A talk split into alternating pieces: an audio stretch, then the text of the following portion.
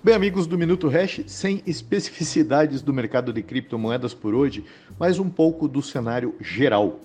Algumas décadas atrás, dívida era chamada de dívida e ninguém gosta de devedor, ninguém gosta de emprestar mais dinheiro para aquele cara que está devendo horrores.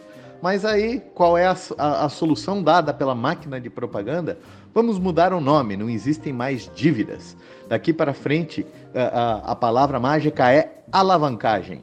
Nenhuma grande empresa que pegava grana emprestada era devedora. Dali para frente, era uma empresa alavancada. As empresas que estavam feias na fita, devendo para Deus e todo mundo, não eram mais devedoras, agora eram empresas muito alavancadas. É, é uma máquina de propaganda que tenta dar o viés positivo a uma coisa negativa. E estamos ah, na era em que muitas empresas relevantes no Brasil e no mundo, principalmente nos Estados Unidos, são as chamadas empresas zumbi.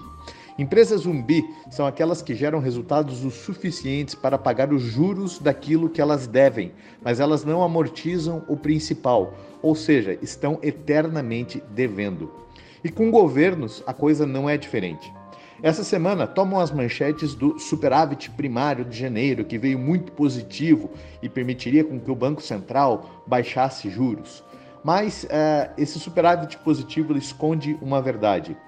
O tal do superávit primário dos governos é a soma das receitas menos as despesas, mas eles excluem os juros da dívida.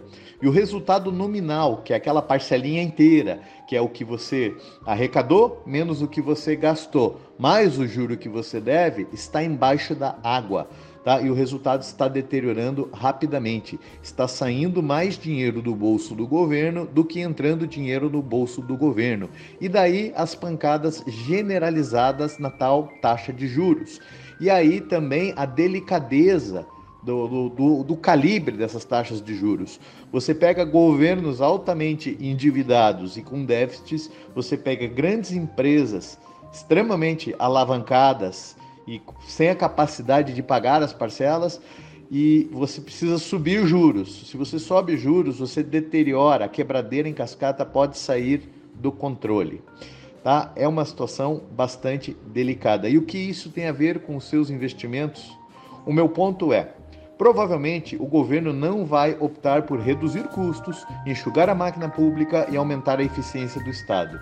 Provavelmente haverá na prática uma grande gastança e um, uma tentativa de entubar impostos, ou melhor, onerar. Né? A nova máquina de propaganda não cria impostos, ela onera e reonera, mas não resistirá à tentação de resolver aqui no Brasil, como foi feito lá na Argentina, imprimindo muito dinheiro. Ah, o cenário de maior probabilidade é que estejamos diante dos dois últimos anos do Banco Central independente aqui no Brasil. Ou seja, a janela de oportunidade para que você rebalanceie e repense nos seus investimentos já tem uma data para fechar. Pense nisso e fiquem muito bem.